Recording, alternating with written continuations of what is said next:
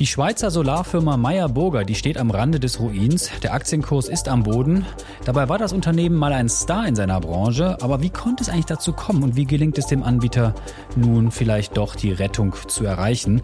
Darüber spreche ich mit meinem Kollegen Bernhard Fischer aus der Handelszeitungsredaktion. Mein Name ist Tim Höfinghoff und ihr hört Handelszeitung Insights.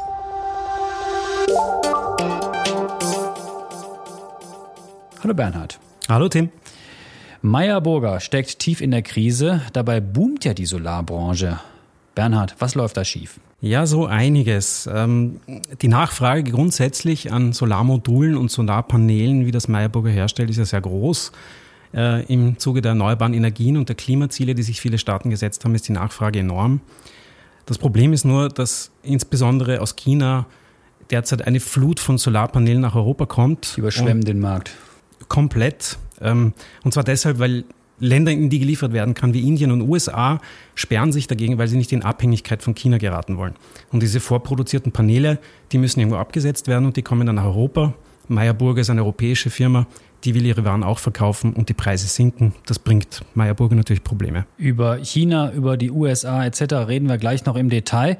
Aber lass mich noch mal nachhaken. Ist doch irgendwie seltsam, oder? Also du hast es erwähnt, der Markt für Solarbusiness, der läuft, der boomt und trotzdem mega, mega Krise, Aktienkurs am Boden bei Meyer Burger. Ja, das Hauptproblem der Meyer Burger ist, dass sie möglicherweise zu europäisch ist. Die Waren, die da kommen, die kommen aus China, die können sehr günstig produzieren. Die Unternehmen, die diese Solarpaneele produzieren, werden massiv vom Staat subventioniert. Auf solche Subventionen kann Meyer Burger nicht zurückgreifen und die Produktionskosten sind auch auf europäischem Boden relativ hoch. So kommt äh, Meyerburger nicht auf seine Kosten. Es kann nicht genug verkaufen, es hat zu hohe Kosten und die Preise sind derzeit am Markt zu tief. Bernhard, was heißt denn jetzt genau Krise? Also wie schlecht läuft das Geschäft konkret bei Meyerburger? Kurz gesagt, sehr schlecht. Äh, das Unternehmen hat 2023 135 Millionen Franken Umsatz gemacht allerdings auch einen operativen Verlust von 126 Millionen Franken. Das ist fast genauso viel. Das kann sich nicht rechnen. Viel Geld in Bar hat das Unternehmen auch nicht, 150 Millionen Franken. Brauchen tut das Unternehmen aber 450 Millionen Franken, damit es über die Runden kommt und die zwei großen Projekte in den USA überhaupt finanzieren kann. Dem Unternehmen geht es definitiv schlecht. Diese Folge wird von Schroders Schweiz präsentiert. Schroders ist einer der ersten Vermögensverwalter, der in seinen Portfolios auch Naturrisiken berücksichtigt. Was der Schutz unserer Natur mit Geldanlage zu tun hat, erfahren Sie auf schroders.ch. Und was ist mit anderen Anbietern? Wer sind die und was machen die besser? Ja, die meisten Anbieter kommen, wie gesagt, aus China. Ähm, die Top, unter den Top 5 sind die ersten vier alle chinesisch. Erst an fünfter Stelle kommt dann die Canadian Solar, zwar mit einer Produktion in Kanada, aber die produzieren dann auch wiederum in China, Indonesien, Vietnam und eben nicht in Europa, wo Meyer Burger produziert. Also wenn Meyer Burger von den Kosten runterkommen möchte, müsste es sich da auch überlegen, vielleicht mit den Standorten auf andere Gebiete mehr auszuweichen. China dominiert den Markt, du hast es erwähnt. Was machen die Konkurrenten besser? Also die Konkurrenten haben definitiv eine tiefere Kostenbasis. In China können die günstiger herstellen. Zweitens äh, gibt es die Subventionen vom Staat, die diesen Unternehmen helfen, dass sie ihre Produkte weltweit vermarkten. Und drittens, Meyer Burger behauptet immer, dass es auf Qualität setzt und deshalb auch äh, auf das europäische Standbein setzt. Ähm, die chinesische Qualität mag vielleicht tiefer sein, aber wenn es um Economies of Scale und Massenproduktion geht, und darauf kommt es bei diesen Panelen an, dann haben die asiatischen Hersteller definitiv die Oberhand. Für uns Konsumentinnen und Konsumenten müsste die Situation doch eigentlich von Vorteil sein. Also die Preise äh, für Solaranlagen müssten doch eigentlich sinken, wenn so viele Anbieter wetteifern um Marktanteile und wie du es erwähnt hast, Europa überschwemmt wird von diesen Angeboten. Ja, des einen Freude ist des anderen Leid, wie man so schön sagt. Ähm, klar ist, wenn die Paneele billiger werden, der Solarstrom auch dann für die Konsumenten im Endeffekt billiger geworden, also auch für die Abnehmer, die die, die, die Anlagen errichten. Der Strom kann günstiger verrechnet werden.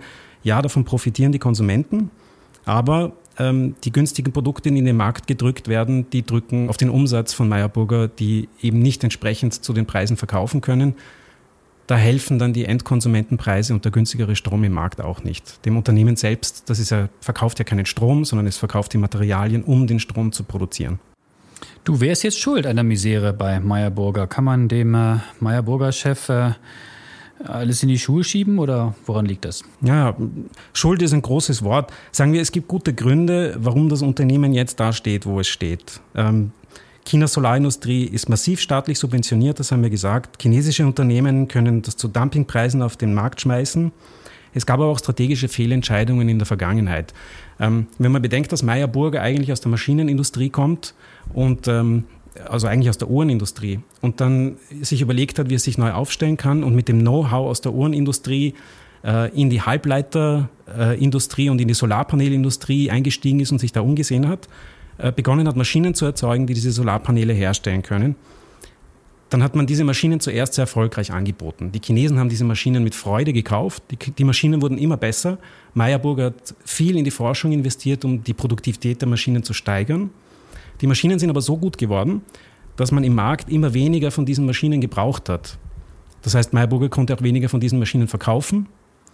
Und dann kommt noch dazu, dass die Chinesen so schlau waren und sich gedacht haben, wir kopieren diese Maschinen, wir erwerben das Know-how durch Reverse Engineering und konnten dann diese Maschinen selber herstellen. Nochmal weniger Absatz für Meyerburger. So hat sich Meyerburger eigentlich ins eigene Knie geschossen. Und noch ein Punkt, den man nicht vergessen darf, weil Meyerburger sich gedacht hat, wir können ja die Maschinen, also müssen wir auch, auch die Paneele können, dass sie die Wertschöpfungskette erweitert haben, auch Paneele erzeugen und nicht nur die Maschinen und sich damit aber in einen Massenmarkt begeben haben, wo sie gegen die chinesische Konkurrenz einfach nicht ankommen. Mhm.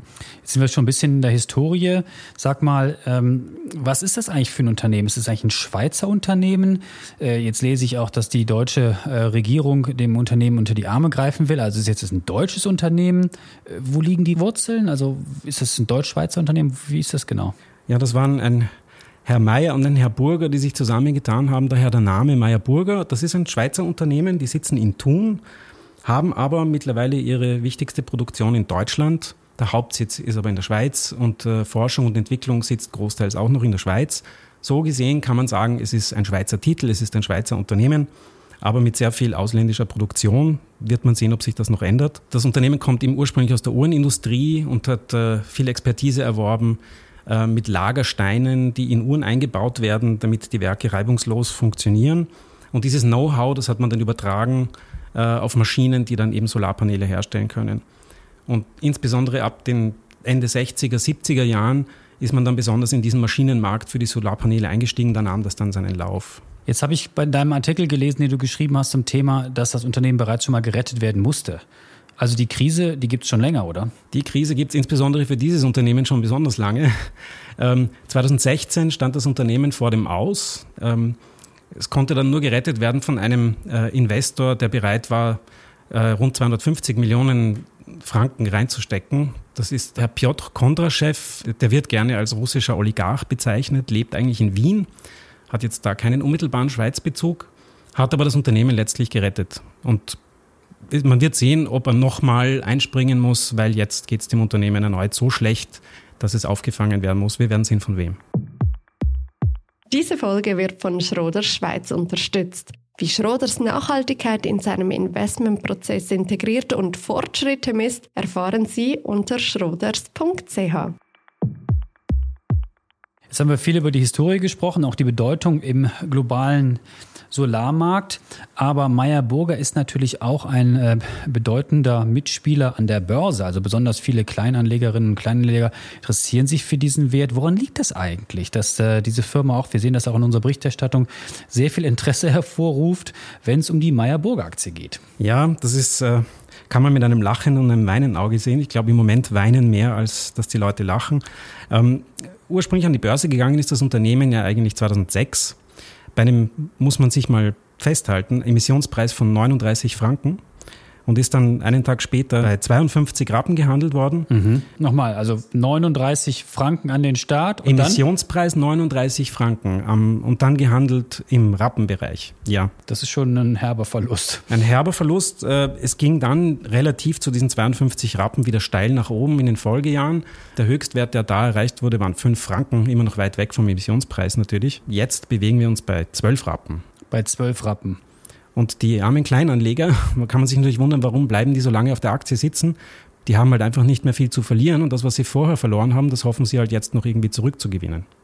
Du bist kein Aktienanalyst, aber wie geht es jetzt weiter? Dümpelt der Kurs wahrscheinlich noch eine Weile dort unten herum, aber 39 Franken, das ist wahrscheinlich äh, weit, weit, weit weg, wenn wir über Rappenbereich sprechen. Ich glaube, Aktienanalysten, die sich nur auf die Aktie konzentrieren, würden nur noch davon abraten.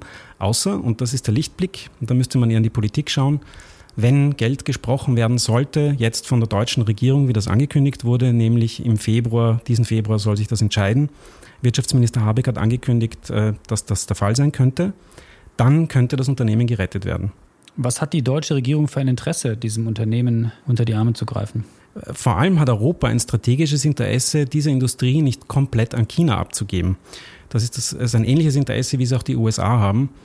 Ähm, wenn diese Industrie nicht gestützt wird und man versucht, gleich lange Spieße mit China herzustellen, die ja auch ihre Industrie, ihre Solarindustrie so massiv subventionieren, dann wird man dieses Know-how verlieren. In der Produktion und letztlich auch in der Ausstattung mit den Solarpanelen. Und das ist eine kritische Infrastruktur, die strategisch wichtig ist für die Energieversorgung. Das darf man sich nicht erlauben, das abzugeben. Die USA haben das erkannt. Die geben viel Geld dafür aus. Die Europäer müssen da unbedingt nachziehen. Du hattest zu Beginn äh, des Podcasts schon den Einfluss der Chinesen erwähnt. Äh, wie geht es jetzt weiter im globalen Solarmarkt? Also werden noch mehr chinesische Anbieter nach Europa vorandrängen oder wird Europa oder Deutschland jetzt versuchen, den gegenzuhalten, wie du es gerade beschrieben hast? Äh, wie reagieren die Amerikaner? Also drei Fragen auf einmal sozusagen jetzt. und, und, und eine lange Antwort. Ähm, äh, die Chinesen werden bestimmt weiter versuchen, äh, mit günstigen Produkten jeden Markt zu fluten, wo sie nur können, weil sie letztlich den Markt dominieren wollen, weil es ein kritische, eine, um eine kritische Infrastruktur geht. Die Abhängigkeit der westlichen Welt in diesem Bereich kann China da nur helfen. Wie ich es vorher erwähnt habe, die USA haben das erkannt. Die geben jetzt entsprechend viel Geld dafür aus, dass es nicht so weit kommt. Das äh, Gesamtpaket in der beiden Administration, das gesprochen wurde, beträgt rund 1,9 Billionen Dollar. Ein großer Teil davon fließt Als in Förderung für die eigene Solarindustrie. Nicht für die Solarindustrie alleine, sondern für die Infrastruktur und äh, Energie und äh, alle Bereiche, die kritisch sind. Das ist ein Gesamtpaket. Mhm.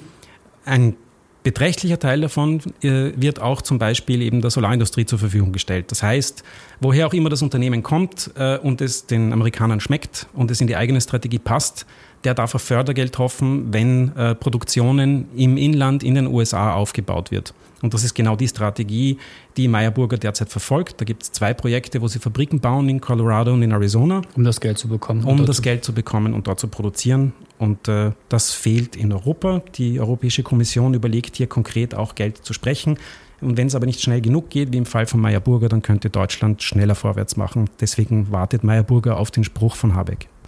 Aber das Fazit ist, in Europa fehlt eine eigenständige, starke, profitable Solarindustrie? Es gibt die Solarindustrie, sie ist aber nicht stark genug, um allein zu überleben und es braucht bestimmt mehr Steuergeld, das die Staaten in die Hand nehmen, um diese Industrie zu stützen, ja.